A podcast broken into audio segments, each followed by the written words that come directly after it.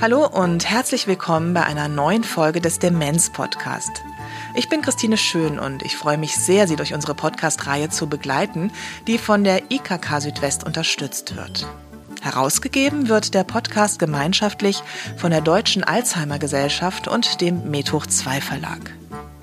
In dieser und in der nächsten Sendung geht es um seltene Demenzformen. Bevor wir beginnen, hier eine kleine Werbung.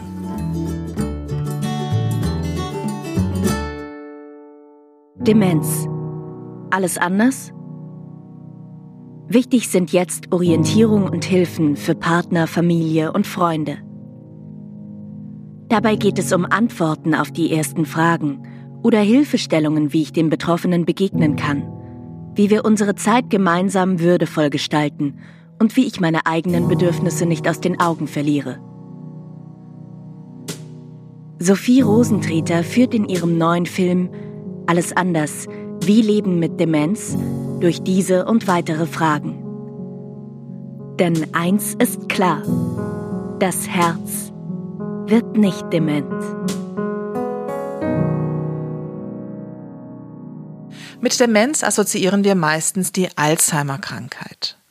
Etwa 30 Prozent aller Demenzerkrankten haben die reine Form, etwa 10 Prozent eine Mischform aus Alzheimer und Lewy-Body-Demenz und ungefähr ein Drittel aller Demenzen sind eine Mischform aus Alzheimer und vaskulärer, also gefäßbedingter Demenz. Die reine vaskuläre Demenz betrifft ca. 10 Prozent der Erkrankten. Wenn wir alles zusammenzählen, sind wir hier also ungefähr bei 80 Prozent. In dieser und in der nächsten Sendung wollen wir uns mit den anderen 20 Prozent beschäftigen und Ihnen unbekanntere und seltenere Formen der Demenz vorstellen. Um diese zu ordnen, sortieren wir sie nach vier verschiedenen Ursachen. So kann eine Demenz entstehen, wenn Nervenzellen nicht richtig funktionieren oder fehlen, wenn Nervenzellverbindungen geschädigt werden oder ausfallen, bei Zuständen der Mangelernährung oder eines Hormondefizits und bei Schädel-Hirnverletzungen. Ist jetzt alles erstmal sehr viel, aber ich konnte für diese Sendung Professor Dr. Alexander Kurz gewinnen, der lange Jahre Leiter des Zentrums für kognitive Störungen und Rehabilitation am Klinikum Rechts der ISA der Technischen Universität München war. Professor Kurz ist mittlerweile emeritiert, aber weiterhin in verschiedenen internationalen Projekten tätig und sitzt im Vorstand der Deutschen Alzheimer Gesellschaft. Ich habe ihn im Lauf der letzten Jahre als wunderbaren Vortragsredner kennengelernt und auch als begnadeten Pianisten.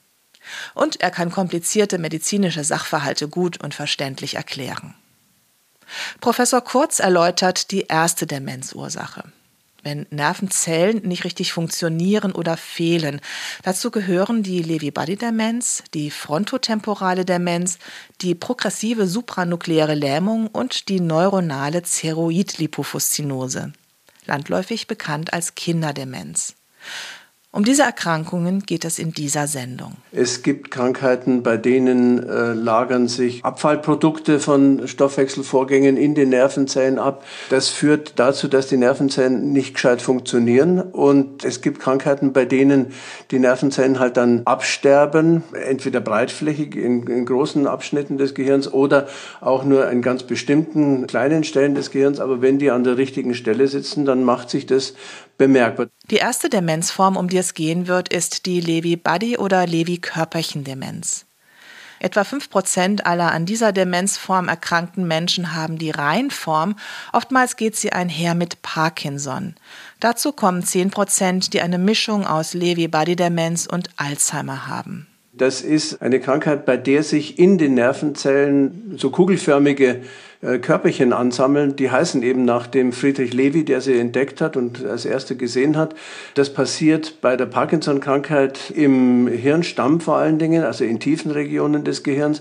Und bei der Demenz mit Lewy-Körpern passiert es auch in der Hirnrinde. Und dadurch kommt es halt zu einer Funktionsstörung von Nervenzellen und äh, später dann zu einem Absterben von Nervenzellen, vor allen Dingen in den rückwärtigen Anteilen äh, der Hirnrinde. Das nennt man den Hinterhauptslappern.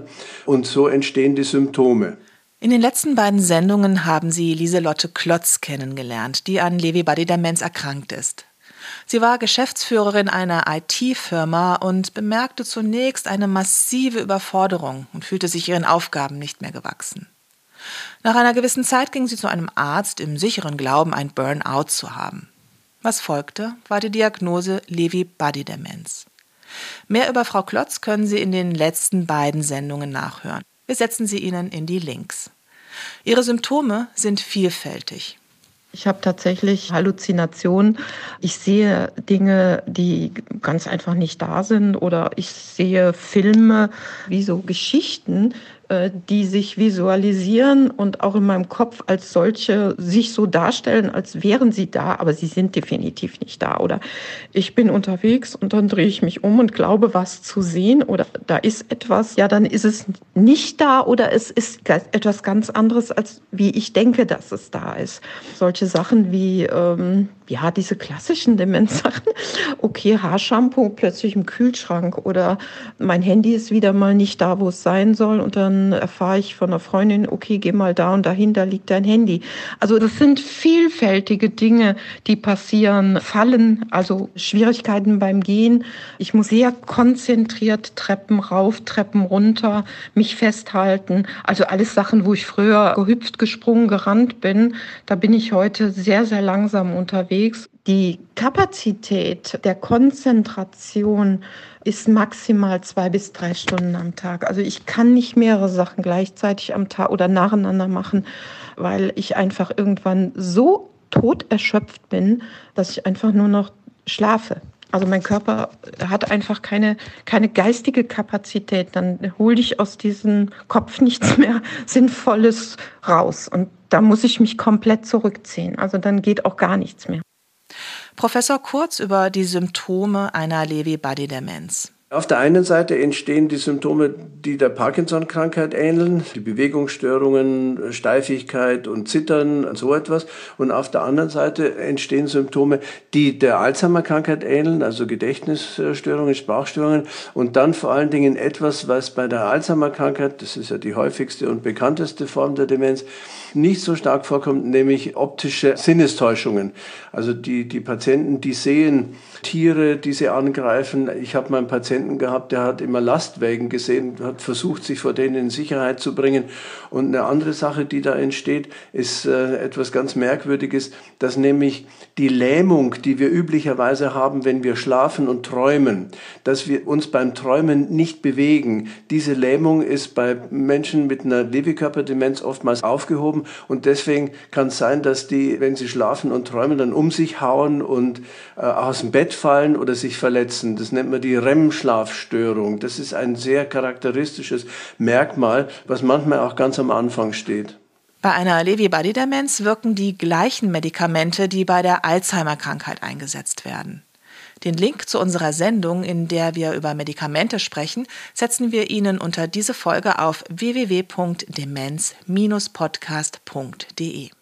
Man wird auf jeden Fall einen Cholinesterasehemmer einsetzen, weil die bei der Lewy-Körperdemenz genauso wirken, manchmal sogar noch etwas besser wirken als bei der Alzheimer-Krankheit. Also entweder das Donepezil oder das Rivastigmin oder das Galantemin, das wird man auf jeden Fall ansetzen.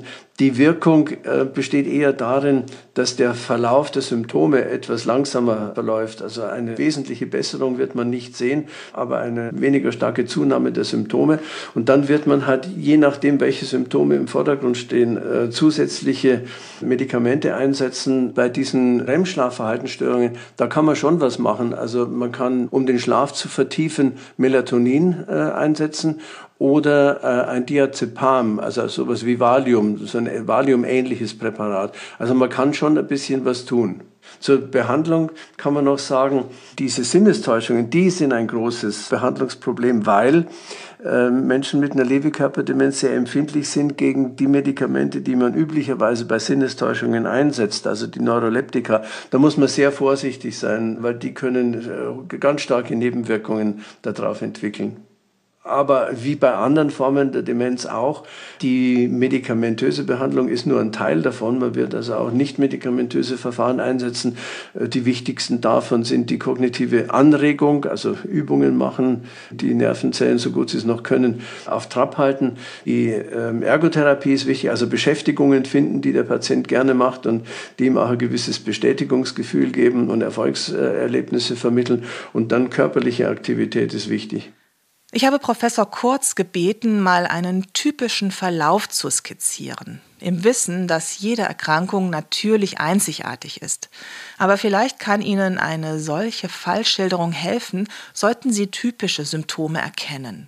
Wir können uns zum Beispiel einen Fall ausdenken, da fängt es an mit diesen REM-Schlafverhaltensstörungen. Also der Ehefrau fällt auf, dass der Ehemann in der Nacht äh, entweder etwas sagt oder spricht oder unruhig ist und ängstlich äh, sich bewegt oder dass er auch mal irgendeinen Schlag versetzt, zufällig natürlich, das ist ja nicht willentlich. Und ähm, dann ein paar Monate später stellt sie fest, dass er vergesslich wird, dass er seiner Arbeit nicht mehr gescheit nachgehen kann. Dann ähm, wird es im Alltag schwierig, vielleicht so ein, zwei Jahre später. Und dann treten diese Sinnestäuschungen auf im Laufe der Zeit, die werden vielleicht stärker. Und äh, so nach zwei oder drei Jahren kann sich der Patient im Alltag gar nicht mehr selber helfen und ist auf Pflege angewiesen. In späteren Stadien, da verschwimmen die Unterschiede zwischen den einzelnen Formen der Demenz. Also es, es läuft halt immer auf so eine Hilfsbedürftigkeit in allen Belangen des täglichen Lebens hinaus. Die frontotemporale Demenz, kurz FTD, ist eine weitere seltene Demenzform, die etwa 5% aller an Demenz erkrankten Menschen betrifft.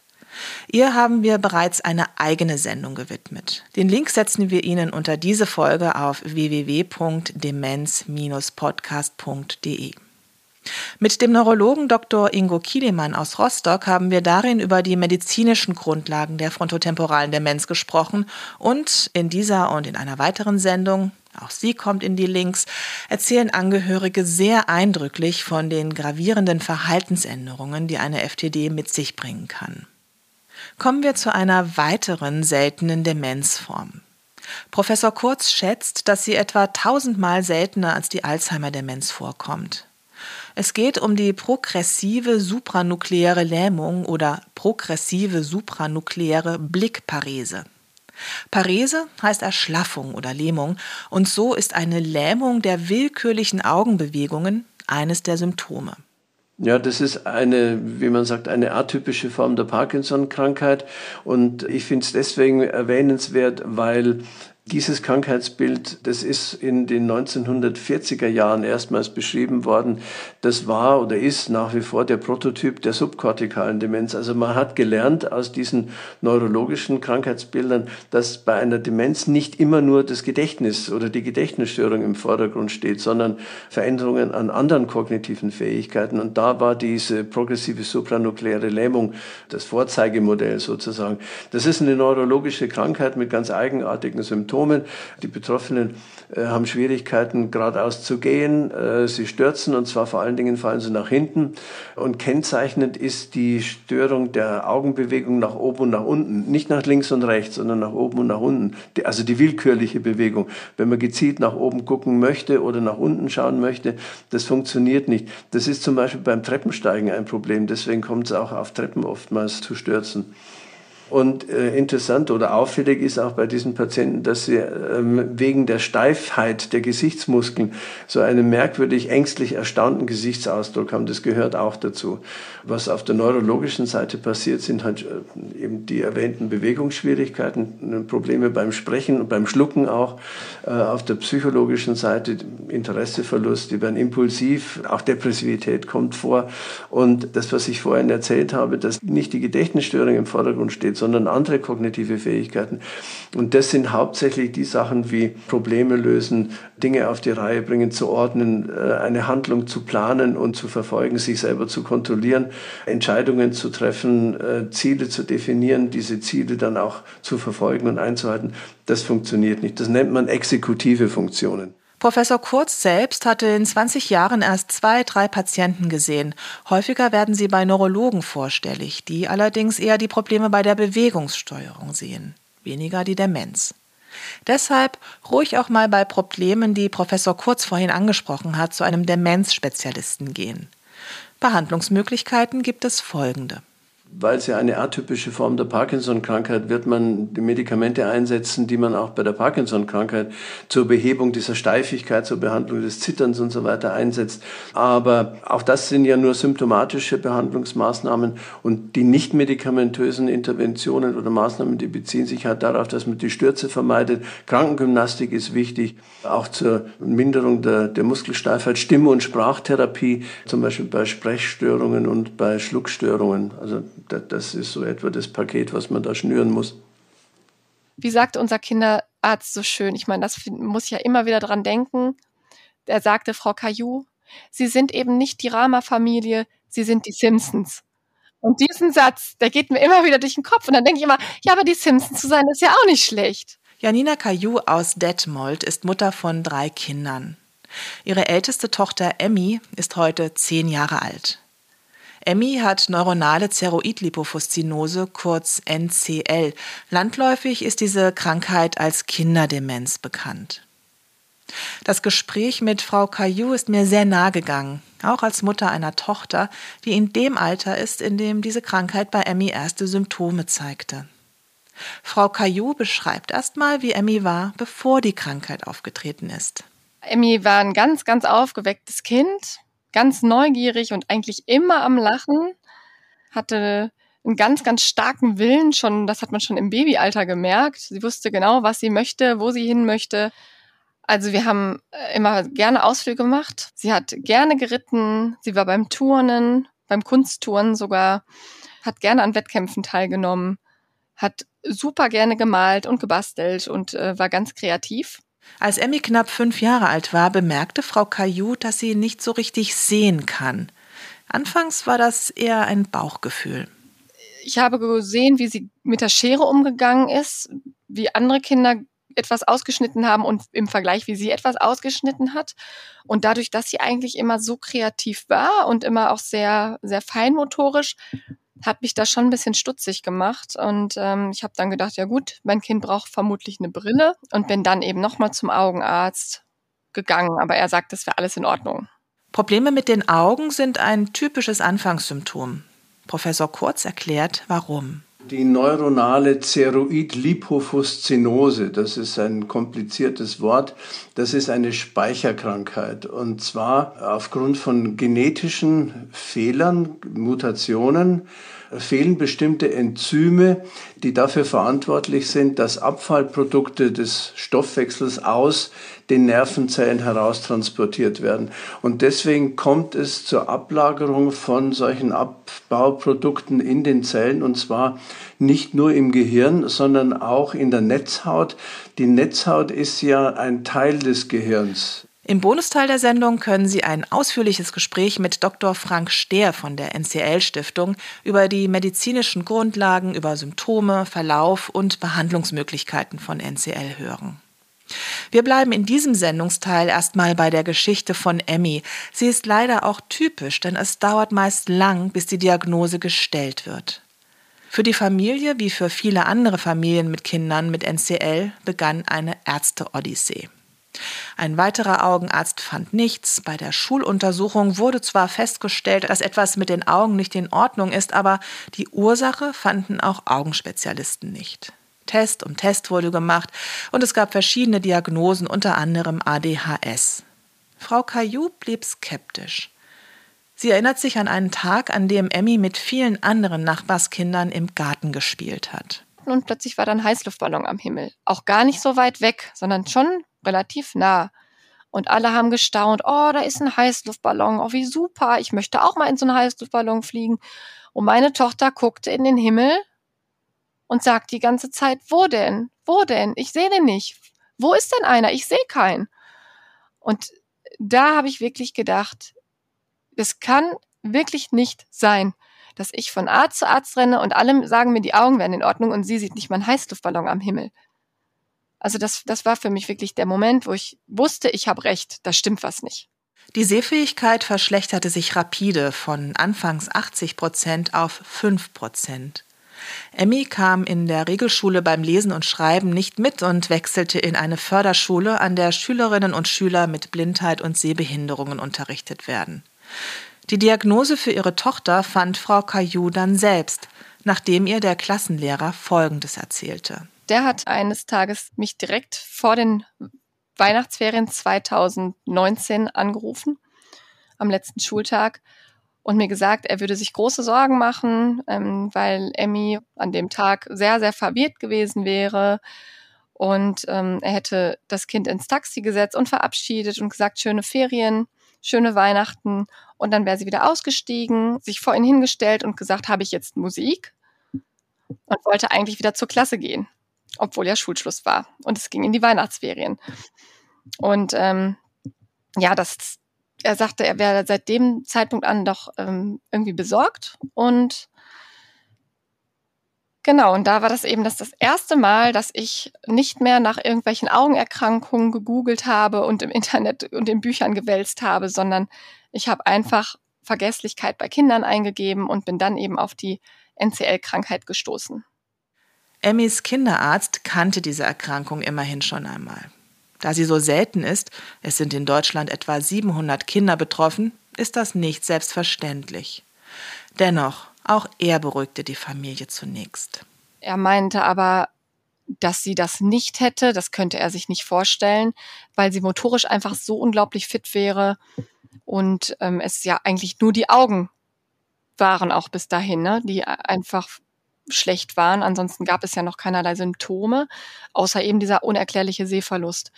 Ich bin dann aber, er wusste, dass ich sehr beunruhigt bin und hat mich dann ins Klinikum Detmold überwiesen zum Kinderneurologen. Ähm, und äh, dort wurde ein MRT und ein EEG gemacht. Das war aber auch alles unauffällig. Ebenso ein Gentest, der auf ihre Veranlassung hin gemacht wurde. Denn ihr Bauchgefühl sagte ihr, hier stimmt einfach was nicht. Gegen die Meinung aller Ärztinnen und Ärzte. Und daraufhin, ich glaube, es waren zwei Monate später, kam der erste epileptische Anfall. Somit hatte ich noch ein Symptom, der auf diese Krankheit hindeutet. NCL wurde dann durch einen verfeinerten Gentest nachgewiesen. Das ist etwas mehr als ein Jahr her. In diesem Jahr haben sich weitere Symptome eingestellt. Emmy hat teilweise halluziniert und viel geschrien. Frau Caillou beschreibt, wie es ihr heute geht. Sie wird leider immer vergesslicher. Sie vergisst einfache Wörter. Satzbildung fallen ihr schwer. Die Grammatik, Vergangenheitsformen zum Beispiel, das kriegt sie nicht mehr hin. Also so die Sprache. Ne? Man merkt, dass es so an Sprachzentrum geht. Es sind so einfache Wörter wie Badewanne, die ihr dann plötzlich fehlen. Dann möchte sie in die Badewanne und kann nicht richtig, ja, versucht es dann zu umschreiben. Ich sage ihr dann, um, versuch es doch zu beschreiben, was du meinst. Und dann, wenn ich nicht schnell genug darauf komme, dann wirklich wird sie richtig wütend. Dann kriegt sie Wutausbrüche, kriegt sich dann auch nicht mehr ein. Also da merke ich immer, dass sie selbst merkt, dass irgendwas nicht stimmt mit ihr. Einmal ist es natürlich anstrengend, das alles auszuhalten und zu ertragen. Auf der anderen Seite ist es einfach so, dass es mich so unendlich traurig macht, dass wenn, wenn es ihr schlecht geht. Und in den Phasen geht es mir dann auch immer schlecht. Mittlerweile fährt Emmy mit ihrer Mutter einmal im Jahr zur Verlaufskontrolle ins Universitätsklinikum Eppendorf in Hamburg. Dort gibt es die Arbeitsgruppe NCL, die in ein internationales Netzwerk eingebunden ist, das unter Hochdruck an einer Behandlung forscht. Frau Caillou setzt in dieser Arbeit große Hoffnung. Was ich mir natürlich ganz, ganz, ganz stark wünsche und hoffe und dafür auch wirklich bete, ist, dass die, die Forschung ein Mittel findet, dass diese schwere Erkrankung zum Stoppen gebracht werden kann. Ich habe die Geschichte der Familie Caillou so ausführlich geschildert, weil es mir wichtig ist, dass sich alle Patientinnen und Patienten und Familien mit ihren Befürchtungen ernst nehmen. Frau Caillou hätte sich gewünscht, die Diagnose früher gehört zu haben auch wenn sie erschütternd ist. Weil ich dann ganz anders mit dem Kind umgegangen wäre. Ich habe dadurch, dass ja dann die ADHS diagnostiziert wurde, natürlich wirklich alles auf die Konzentration geschoben und ihr natürlich ständig gesagt, Mensch, konzentriere dich doch mal, das kann doch alles nicht sein. Ähm, guck doch mal richtig hin. Vor allem das habe ich oft gesagt, guck doch mal richtig hin. Das ist so, oder guck mal hier, guck mal da. Und ja, das hätte ich natürlich anders gemacht, wenn ich gewusst hätte, dass das die Augen sind. Ich hätte ihr von Anfang an anderes Schreibmaterial gegeben oder, oder eine, eine elektronische Lupe, die sie dann ja auch hatte. Und danach hatte sie ja ein ähm, Bildschirmlesegerät. Das sind alles so Sachen, die sie dann hatte. Und ähm, das hätte ich natürlich viel, viel, viel früher gemacht.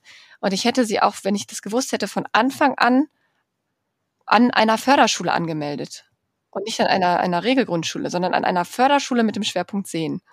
Ich wurde wirklich überall weggeschickt und immer, ja, immer, ja, nee, das ist es nicht. Äh, seien Sie beruhigt. Und das war ich ja nun überhaupt nicht. Also meine, ich, meine Sorgen und Gedanken hat eigentlich wirklich nur unser Kinderarzt ernst genommen. Der wirklich auch bemüht war und dahinterher war und geguckt hat, was kann es sein und sich beraten hat und alles getan hat, um, um das auch rauszufinden. Aber alle Augenärzte und ja, auch der Neurologe in Detmold, also da fühlte ich mich überhaupt nicht ernst genommen. Ich habe auch gedacht, gerade ein Neurologe oder ein Augenarzt, vor allem an den Unikliniken, finde ich, sollten so eine Erkrankung kennen. So eine Erkrankung, die mit einem unerklärlichen Sehverlust einhergeht. Diese Erkrankung ist neurologisch, aber das erste Symptom ist ja dieser Sehverlust.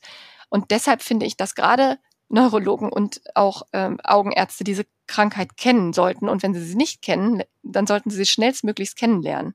Ich möchte Frau Caillou, Emmy und dem Rest der Familie alles erdenklich Gute wünschen und hoffe sehr mit Ihnen, dass die Forschung ganz rasch vorankommt. Gleich im Anschluss an diesen Sendungsteil geht es unter anderem darum im Gespräch mit Dr. Frank Stehr von der NCL Stiftung in Hamburg. Liebe An- und Zugehörige von Menschen mit Demenz, ich hoffe, wir konnten Ihnen einen guten Einblick geben. Es ist ja schon immer eine Herausforderung, komplexe medizinische Inhalte verständlich aufzubereiten. Auf der Seite www.demenz-podcast.de finden Sie unter dieser Sendung weiterführende Links und in der nächsten Sendung hören Sie den zweiten Teil über seltene Demenzformen. Unter anderem wird es dabei um CTE gehen landläufig als Boxerkrankheit bekannt. Wenn wir in unserem Podcast bestimmte Themen angehen sollen, dann schreiben Sie uns eine Mail an info@demenz-podcast.de. Wir freuen uns sehr über Ihre Vorschläge. Vielen Dank fürs Zuhören. Ich wünsche Ihnen alles Gute. Bis zum nächsten Mal. Tschüss, Ihre Christine Schön.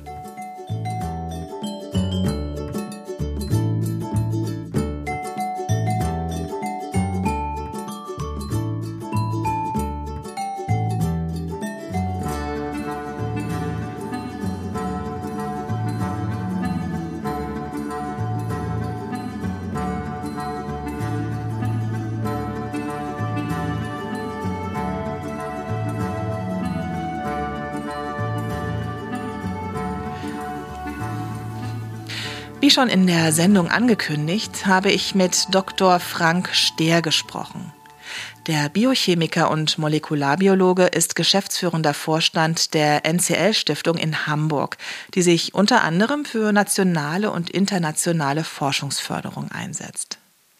Mittlerweile sind 13 verschiedene NCL-Formen bekannt. In Deutschland treten meist drei Formen auf. CLN1, das ist die sogenannte infantile NCL, die sich im späten Säuglingsalter manifestiert. CLN2, die spätinfantile, bei der im Kleinkindalter erste Symptome auftreten. Und CLN3, die juvenile Form, das ist die, die MIKU hat und die sich im Schulalter manifestiert.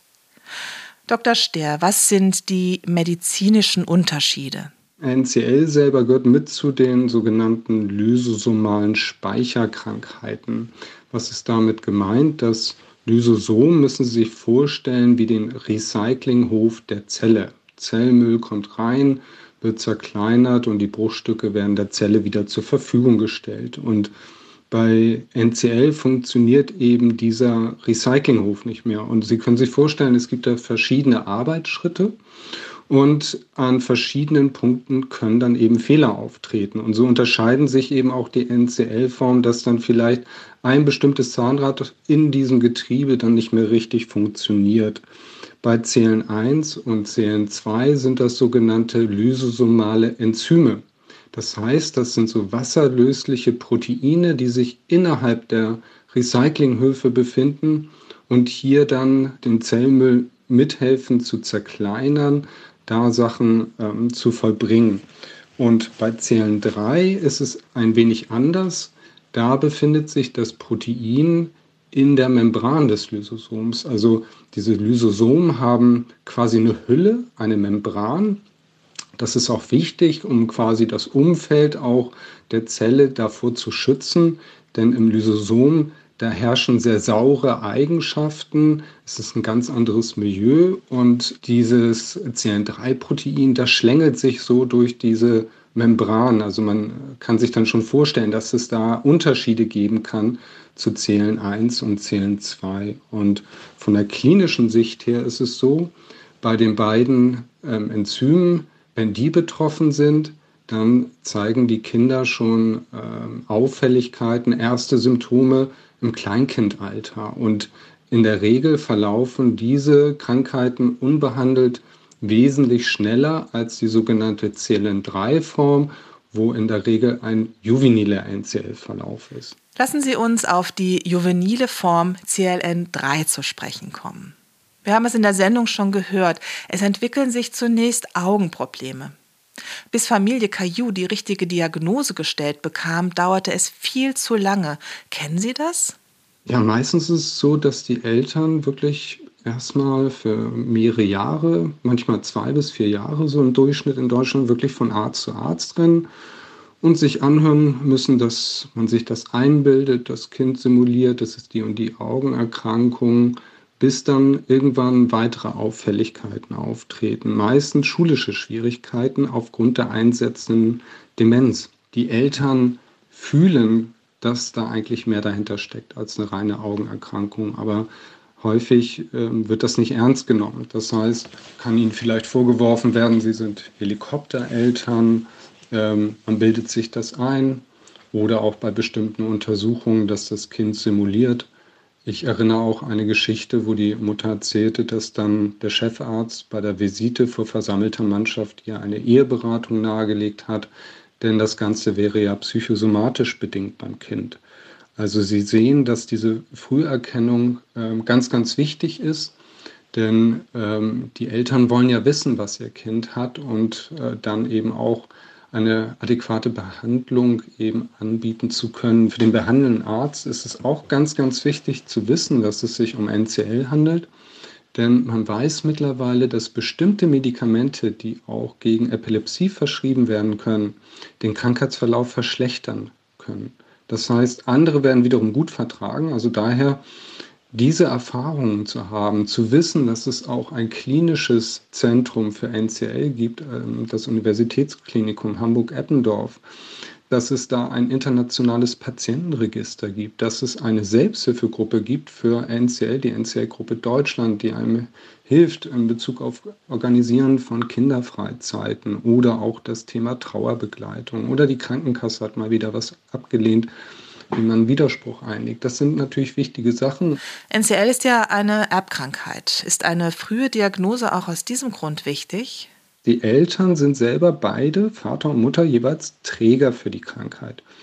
Nur sie wissen das nicht, denn bei ihnen kommt es nicht zum Ausbruch der Krankheit. Daher trifft das die Eltern da ganz aus heiterem Himmel, dass ihr Kind auf einmal solche schweren Symptome hat. Es besteht bei dieser Form der Vererbung immer ein Risiko von 25 Prozent, dass ein Kind NCL hat. Das heißt, auch für die weitere Familienplanung ist das natürlich wichtig zu wissen, dass auch das nächste Kind NCL haben könnte. Dann ist es wichtig zu wissen, dass man während der Schwangerschaft darauf testen lassen könnte, weil man das betroffene Gen kennt, das CN3-Gen. Man kann das also überprüfen. Das sind natürlich alles wichtige Infos, aber mit mehreren Jahren der Fehldiagnosen und auch dem späten Auftreten der Symptome kann es natürlich gut sein, dass da auch schon jüngere Geschwisterkinder da sind, die noch keine Symptome zeigen, aber die Veranlagung zu dieser Krankheit haben. So gibt es leider eben auch Familien mit mehreren NCL-Kindern. Sie sehen also, es ist in meinen Augen ganz, ganz wichtig, diese Früherkennung hinzubekommen, auch hinsichtlich kommender Therapien. Denn wenn wir eine Therapie haben für NCL, muss es frühzeitig eingesetzt werden, um den Kindern zu helfen und erst nicht nach mehreren Jahren der Fehldiagnosen. Kommen wir mal zum Verlauf. Sie sprachen eben davon, dass es schulische Schwierigkeiten aufgrund der einsetzenden Demenz gibt. Wie äußert sich das? Das macht sich dann bemerkbar, dass die Kinder Probleme haben, einfach was zu behalten, dass sie eben Sachen wieder verlernen, also langsame Rückschritte dann stattfinden und nicht eben aufgrund des Erblindens, sondern sich immer schwerer Sachen merken können. Zum Beispiel hatte mir eine Mutter aus Berlin berichtet, deren Tochter an dieser Krankheit leidet. dass die Tochter extrem frustriert ist, denn sie versucht, die Blindenschrift zu lernen und merkt, dass sie das immer wieder vergisst. Also auch das kann vorkommen, dass die Kinder selber dann merken, dass sie da irgendwie Probleme haben. Mit welchem weiteren Verlauf ist zu rechnen?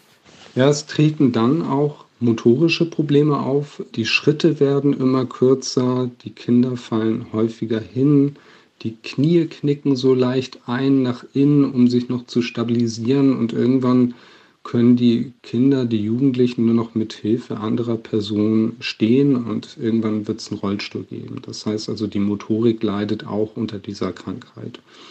Im Teenageralter kommt ein weiteres schwerwiegendes Symptom hinzu, nämlich der Verlust der Sprachfähigkeit. Irgendwann haben die Jugendlichen Wortfindungsschwierigkeiten, können sich nicht mehr artikulieren und jeder kann sich vorstellen, wenn man nicht mehr verstanden wird, dass das eben zu schweren psychischen Problemen führen kann, zu Aggression, Depression. Erschwerend kann in der Zeit auch noch hinzukommen, zum Beispiel, dass der Tag-Nacht-Rhythmus gestört sein kann, Halluzinationen können auftreten, die zu Angstzuständen führen. Sie sehen also, das ist eine äh, wirklich brutale Krankheit. Es kommen immer wieder weitere Rückschritte oder neue Symptome hinzu. Und im jungen Erwachsenenalter ist die Krankheit so weit vorangeschritten, dass dann die jungen Patienten unter Schluckbeschwerden leiden und irgendwann die Nahrung verweigern, weil sie Angst haben, sich wieder an der Nahrung zu verschlucken, es in die Luftröhre zu bekommen. Und dann stehen die Eltern vor einer ganz, ganz schweren Entscheidung. Denn die Eltern müssen dann entscheiden, ob eine Magensonde gelegt werden soll oder nicht, um eben gegebenenfalls noch genügend Nahrung und Flüssigkeit zuzuführen. Falls Sie sich dafür entscheiden, dass eine Magensonde gelegt werden soll, können die Patienten 20 bis 30 Jahre in der Regel ungefähr alt werden. Sie können sich vorstellen, bei so einer schweren Erkrankung, dann, ähm, dass der Körper irgendwann nichts mehr entgegensetzen kann, wenn vielleicht ein schwerer Infekt on top kommt, wie eine Grippe. Das sind dann eben die nächsten Probleme und ähm, dann kann es unterschiedliche Gründe geben, woran dann eben auch die jungen Patienten dann versterben. Welche Behandlungsmöglichkeiten gibt es im Moment? Es gibt eben verschiedene NCL-Formen und obwohl sie sich ähneln, ist es so, dass es unterschiedliche denkbare Therapieansätze gibt.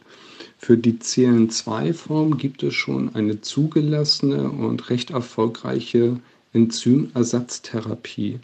Denn bei diesen Kindern ist es so, dass aufgrund des Gendefekts ein ganz bestimmtes Enzym nicht mehr gebildet wird. Und man kann dieses Enzym produzieren und dann den Kindern geben ähm, dafür müssen die Kinder alle zwei Wochen quasi ins Krankenhaus auf die Intensivstation, damit es möglichst steril ist.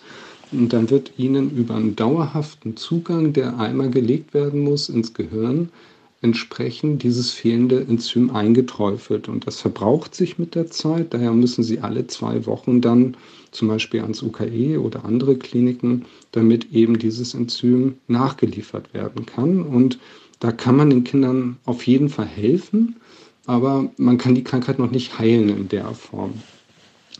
Bei CN3 ist es so, weil es ein Membranprotein ist, ist dieser Therapiestrang einem verwehrt. Man kann Membranproteine, weil sie sehr hydrophob sind, die kann man nicht einfach so produzieren. Die würden verklumpen, die werden von der Zelle nicht aufgenommen, sie werden nicht in der richtigen Konfiguration dann eingebaut. Daher geht das nicht. Was könnte bei CLN3 helfen? Allen NCL-Formen gemeinsam ist es, dass ein bestimmtes Gen betroffen ist. Daher wäre eine ursächliche Behandlung eine sogenannte Gentherapie.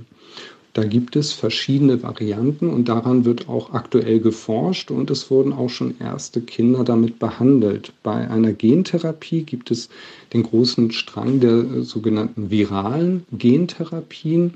Da werden Viren genommen, die man vorher quasi entwaffnet und umfunktioniert zu Gentransportern. Es ist so, dass man die dann wirklich mit dem fehlenden Gen beladen kann und sich zunutze macht, dass diese Viren dann an die menschlichen Zellen andocken können und ihre Fracht dann in den Zellkern transportieren, wo dann dieses Gen dann ähm, ja abgelesen werden kann, übersetzt werden kann in das fehlende Protein. Das klingt jetzt erstmal einfach, aber man muss sich eben auch vorstellen, bei diesen Genfähren, dass das Gehirn Milliarden von Zellen hat. Ähm, das Gehirn ist geschützt durch eine Blut-Hirn-Schranke und da muss man jetzt erstmal hinkommen. Hinzu kommt, dass diese Genfähren bestimmte Zelltypen anlaufen und da ähm, die Fracht überbringen und andere Zelltypen außer Acht lassen. Daher ähm, wird da eben entsprechend auch viel geforscht und wie gesagt, da werden auch erste klinische Studien gestartet und äh, wir sind dann natürlich sehr gespannt darauf, wie sich das da weiterentwickeln wird. Es gibt auch erste Hinweise, dass bereits auf dem Markt befindliche Medikamente, die gegen andere Erkrankungen eingesetzt werden, helfen könnten, den Krankheitsverlauf bei NCL zu beeinflussen. Die NCL-Stiftung hat da präklinische Studien mitgefördert. Herr Dr. Stehr, zum Abschluss. Was kann man neben allen medizinischen Behandlungen den Kindern sonst noch Gutes tun? Vor allem die Kinder ja zu fördern, zu unterstützen, Eindrücke zu schaffen, noch vielleicht viele sehende Eindrücke zu schaffen, um nochmal zurückzukommen zum Bereich der Diagnostik. Also zu wissen, ja, die Kinder werden schnell erblinden, also dann noch möglichst viele Erinnerungen noch zu schaffen für sie, während sie sehen können, des Weiteren wissen wir ja, dass die Motorik äh, darunter leiden wird, dann eben die Motorik auch zu unterstützen, zu gucken, woran hat das Kind Spaß? Ist es Leichtathletik? Ist es Skifahren, ähm, was auch ähm, geht, wenn man erblindet ist? Ist es eine Reittherapie? Also hier die Motorik, die Bewegung noch möglichst lange zu fördern, das ist ganz, ganz wichtig.